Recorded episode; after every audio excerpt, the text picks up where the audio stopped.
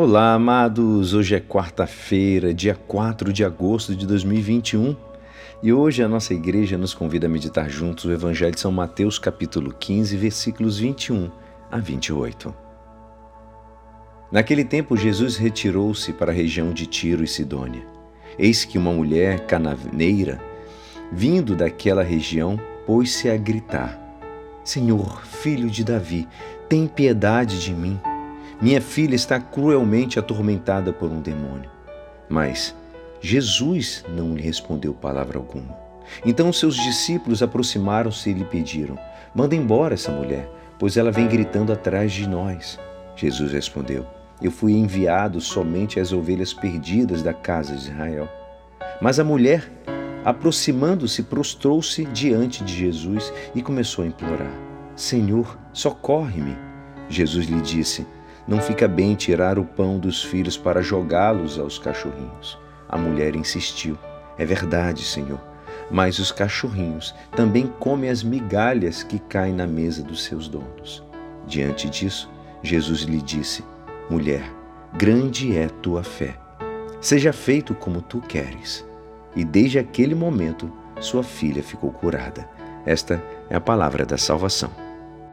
Amados, a cena da mulher cananeia é uma das mais tocantes do Evangelho. A fé dessa mulher e a fé do centurião romano estão em contraste com a resistência dos fariseus, com a falta de fé dos conterrâneos de Nazaré e com a pouca fé dos discípulos de Jesus. A fé da mulher cananeia está aí para nos dizer que nós não temos direito à graça de Deus, que Deus é indisponível que não somos nós a dispor de Deus para os nossos interesses. A mulher cananeia nos ensina que só a fé dá acesso ao pão dos filhos. O episódio de hoje mostra os limites da missão histórica de Jesus e sua superação. A mulher cananeia, essa mulher, é a antecipação profética da superação dos limites da missão e da evangelização. A fé em Cristo superou os limites e os muros de separação entre puros e impuros, entre judeus e os próprios gentios. A fé abate as fronteiras que opõem os cães e os filhos. É através desta fé, esta mulher conquista a participação da promessa feita a Abraão e sua descendência. Os dons de Deus são sem arrependimento. A precedência do povo eleito não é negada nem retirada, mas dela participamos se, como essa mulher, pedimos com humildade e confiança. Temos que reconhecer que o plano de Deus primeiro vem aos os direitos e as necessidades do povo eleito. Com esse tocante episódio, nós podemos reconhecer, porém, que a fé da mulher pagã e a bondade de Jesus superam qualquer privilégio. O silêncio de Jesus põe à prova e purifica a fé da mulher cananeia. Jesus argumenta que não fica bem tirar o pão dos filhos para dar aos cachorrinhos. Assim, dar a uns significa excluir a outros.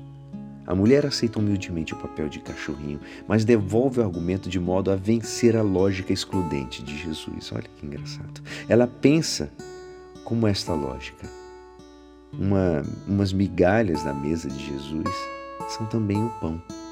E com essas migalhas a mulher se contenta, porque as migalhas equivalem ao mesmo pão que está na mesa dos filhos. Entende? Olha que lindo.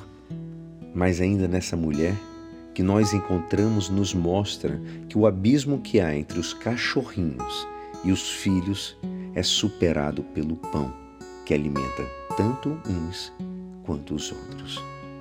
Que Deus nos abençoe. Hoje comemoramos esse dia especial do Padre, né?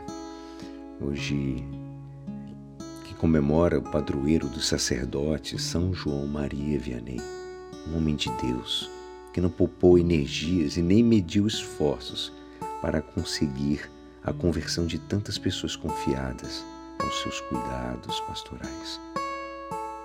Foi um verdadeiro apóstolo na confissão sacramental.